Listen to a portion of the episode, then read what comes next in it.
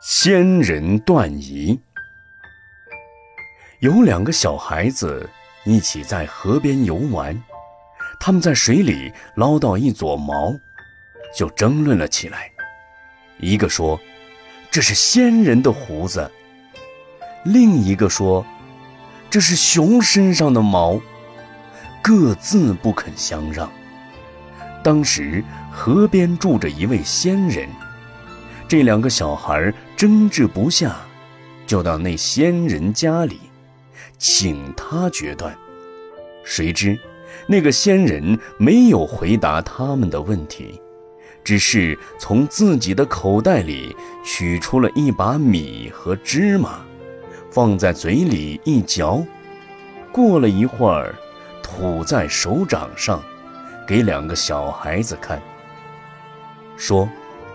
我手上的东西，真像孔雀屎啊！两个小孩莫名其妙，大家都耻笑这个仙人答非所问。很多愚人总是装模作样的说法，随便谈论其他毫不相关的学说，并不在理上正面解答人们的疑惑。